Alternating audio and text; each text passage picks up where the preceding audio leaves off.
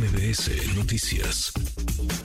Hemos platicado con los aspirantes a la candidatura por Morena, la Ciudad de México, y también con quienes aspiran a hacerse de la candidatura, la postulación por el Frente Amplio eh, por México.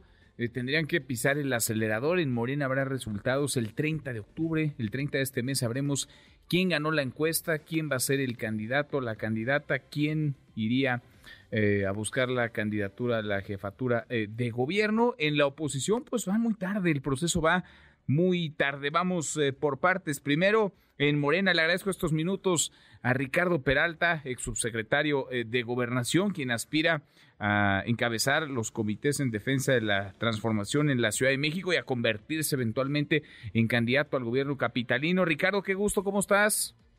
Muy bien, querido Manuel, muy contento y quiero además este espacio para felicitarte de nueva cuenta por esa princesa que está en tu casa y a tu esposa. Muchas felicidades. Estoy muy bien muy entusiasmado.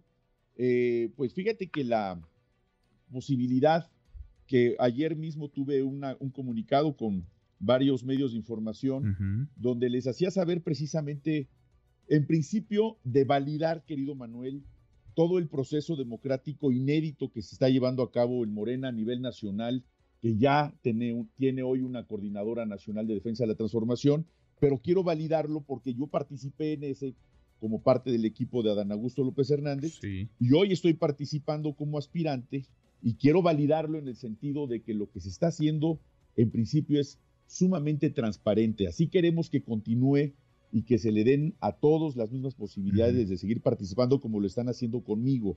Te veíamos en esta, en esta rueda de prensa, en esta conferencia que, que ofrecías, ofrecía también una ayer eh, Mario Delgado, el dirigente nacional de Morena, en donde un poco trazaba eh, procesos, sí, pero también los tiempos de el mismo, si el 30 de octubre conoceremos a quienes resulten ganadores, esta misma semana a quienes serán medidos en una nueva encuesta, porque se realizará primero o se realizó ya la de la de conocimiento. Tú ves un, un proceso, tú ves un método, eh, hasta ahora nos dices, transparente, confiable para mantener la unidad en la 4T en Morena, Ricardo.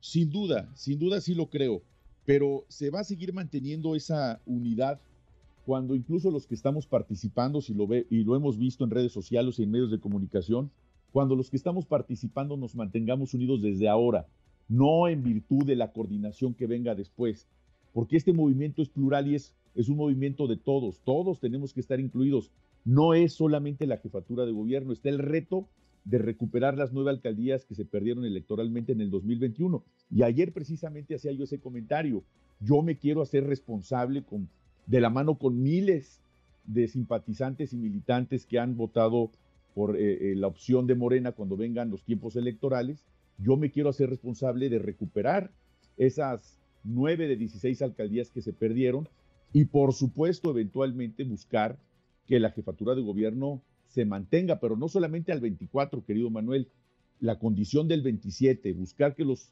los eh, congresos, tanto los locales como los federales, sean mayoritarios también en el 2027, porque es el segundo trecho de los gobiernos que inician precisamente en el 2024 y esa puede ser la gran preocupación a manera de premonición de lo que pudiera ocurrir en el 2030. Es decir, si estamos pensando la planificación de una ciudad a 50 años, pero no estamos viendo siquiera el horizonte de unos cuantos años por venir, que es el 2027, pues estamos extraviados y es lo que tenemos que discutir hoy. Por eso yo sí creo en el proceso, estoy muy entusiasmado en participar, estoy absolutamente disciplinado e institucional a lo que defina el Instituto Político Morena, el partido político que es el vehículo electoral, pero tenemos nuestras convicciones también muy claras.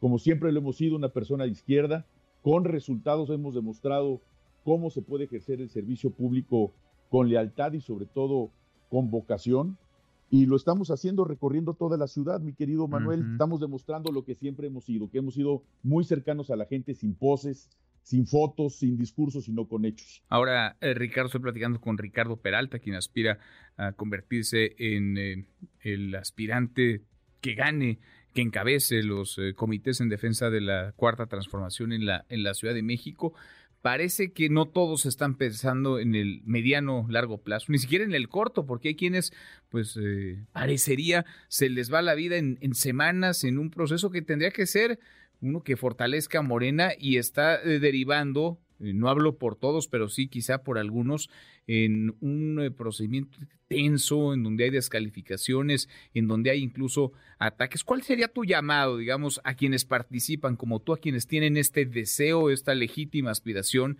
eh, de cara a las próximas semanas, que será ya, digamos, la recta final previo a la definición? No olvidemos el pasado reciente. En el 2021 la gente votó, entre muchas otras razones también, porque los actores políticos que participaron han sido los mismos de los últimos por lo menos 25 años. Por hoy que reforzar a los nuevos liderazgos para que sea realmente una nueva oferta electoral, si no prácticamente vamos a repetir el resultado del 21. Por eso el mensaje es que si se quiere volver a ganar, que no va a ser un día de campo como muchos lo creen, se tiene que tomar en consideración a todos aquellos sectores que no necesariamente repitieron el voto en el 18 para el 21 y que no necesariamente lo van a repetir para el 24. ¿Como por qué? ¿Cuál es la nueva oferta? ¿Cuál es la nueva cara? ¿Cuál es el nuevo discurso? Sin duda es una transformación con cambio. ¿Con cambio de qué? ¿Cuál es la postura? ¿Cuál es la propuesta? ¿Y cuáles son las personas que están participando o queremos participar? En el caso de la Ciudad de México, la Ciudad de México es la más plural de todo el país. Aquí redundan todas las problemáticas de todo el país. Aquí vivimos prácticamente todos los representantes de cada una de las entidades federativas y hacemos de esto una cosmovisión política totalmente distinta al resto de la República Mexicana. ¿Qué requiere? Pues precisamente gente con experiencia en el tema de gobernabilidad nacional. Mm. No tenemos que ser tan localistas pensando que una alcaldía va a responder a los requerimientos de las 16 alcaldías tan plurales también que hay en la Ciudad de México. Es un tema mucho más allá, además de ser la capital del país, de un tema de carácter ideológico.